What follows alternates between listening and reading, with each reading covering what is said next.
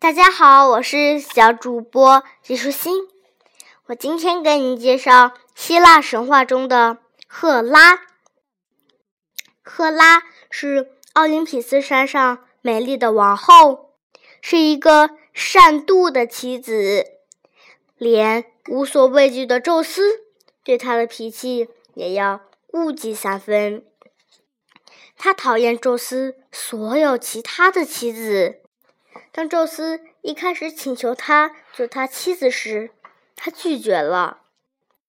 后来，宙斯狡猾地制造了一场暴风雨，并把自己变成了一只布谷鸟，装出可怜的样子，飞入赫拉的怀抱去求助庇护。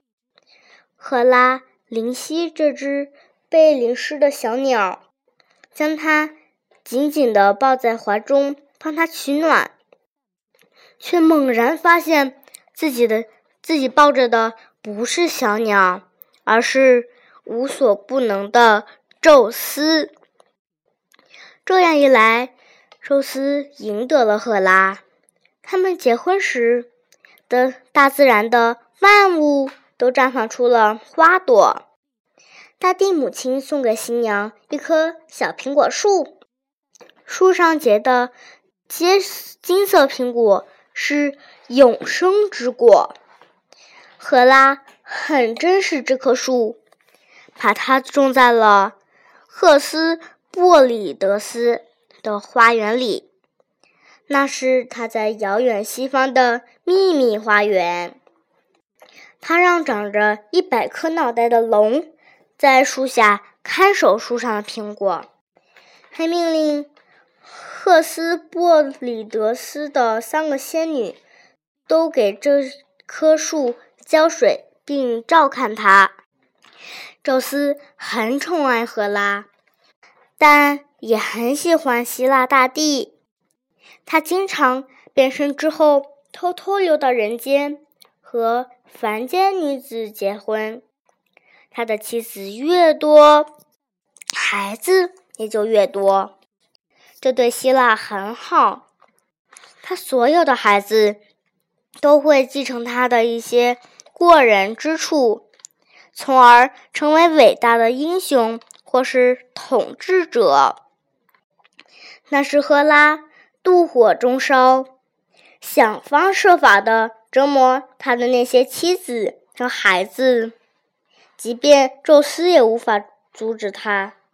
他知道宙斯很狡猾，所以总是紧紧地盯着他。有一天，赫拉往人间看去的时候，窥见在一个不该有云的地方飘着一小片乌云。他马上冲下天庭，直奔那片乌云而去。正如他所料，宙斯就藏在那。那团乌云里面，但是只有一头洁白的小母牛和它在一起。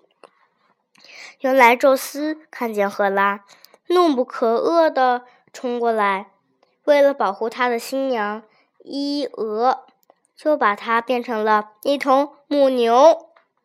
天呀，这这头母牛简直和那位少女一样可爱。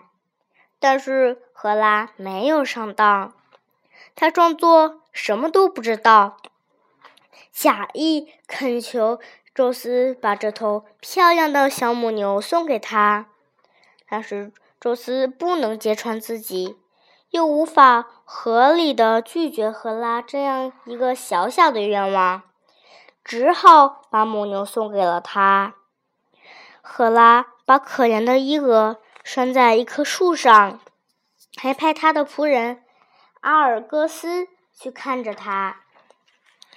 阿尔戈斯浑身上下长着一百只明亮的眼睛，他体型巨大，而且力大无比，用一只手就杀死了怪物厄卡德纳。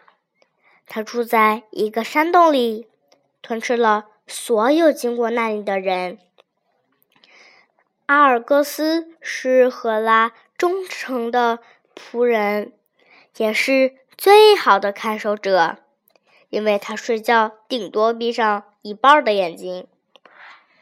阿尔戈斯坐在母牛旁边，一百只眼睛都看着他。可怜的伊俄只能用四蹄行走，啃吃青草。他抬起忧伤的眼睛望着奥林匹斯山，但是宙斯太害怕赫拉了，他不敢来解救伊俄。最后，他实在不忍心让伊俄这样受苦。便派儿子赫尔墨斯，众神中最机智的一个，去凡间搭救他。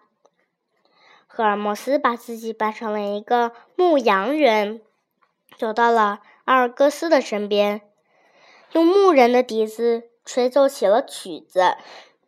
阿尔戈斯每天除了全副精力盯着一头小母牛之外，别无他事。正感到无聊，这会儿听到了乐曲的声音，又多了个同伴，自然非常高兴。赫尔墨斯在他身边坐了下来，吹奏了一会儿曲子之后，开始讲了一个又长又乏味的故事。这个故事既没有开头，也没有结尾。阿尔戈斯。闭上五十只眼睛睡着了。赫尔墨斯继续讲啊讲，讲啊讲。慢慢的，阿尔戈斯另外五十只眼睛也一一的闭了起来。赫尔墨斯飞快的用魔棒在他所有的眼睛上都点了一下，让他们在永恒的沉睡中永久闭合，因为。阿尔戈斯已经无聊而死啦。赫尔墨斯接着解开了母牛身上的绳子，伊俄便一路跑回了家，回到了他的父亲河神埃纳克斯的身边。他没有认出这头母牛就是他的女儿啊，而伊俄也无法告诉他到底发生了什么事情。他所能说的都只有“哞儿”，但是当他抬起自己的小牛蹄，在河滩上写出他的名字“伊俄”的时候，他的父亲顿时明白了是怎么回事儿，因为他知道宙斯一贯的行径。埃纳克斯从河床中翻腾起来，奔涌着。向伟大的雷神复仇。面对扑面而来愤怒的河神，宙斯为了保护自己，不得不掷出一个霹雳。从此以后，阿凯迪亚的埃纳克斯河就枯竭了。看到阿尔戈斯死了，伊俄也被放走。赫拉非常恼怒，他放出一只恶毒的牛虻，去叮咬并追逐那头母牛。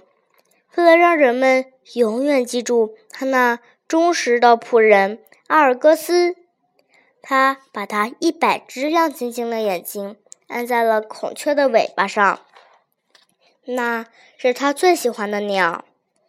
虽然这些眼睛。再也看不见什么东西了，但是它们的样子十分华丽。长着小脑袋的孔雀意识到这一点，变成了所有动物中最骄傲自负的一个。伊俄被牛虻追得跑遍了希腊，他一下子跳过了横亘在欧洲和小亚细亚之间的海峡。从此，这个海峡就被称为叫做博斯普鲁斯海峡，意思是母牛跳过之处。但是牛虻依旧一路追着他来到了埃及。埃及人看到这头雪白的母牛，都跪了下来，对它顶礼膜拜。它成了埃及的女神。赫拉也因此允许宙斯把他变回人形，但前提是宙斯必须保证再也不看伊俄一眼。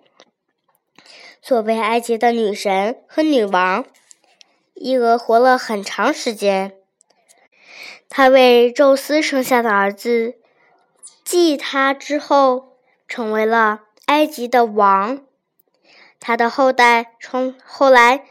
重返希腊，成为伟大的君主和美丽的女王。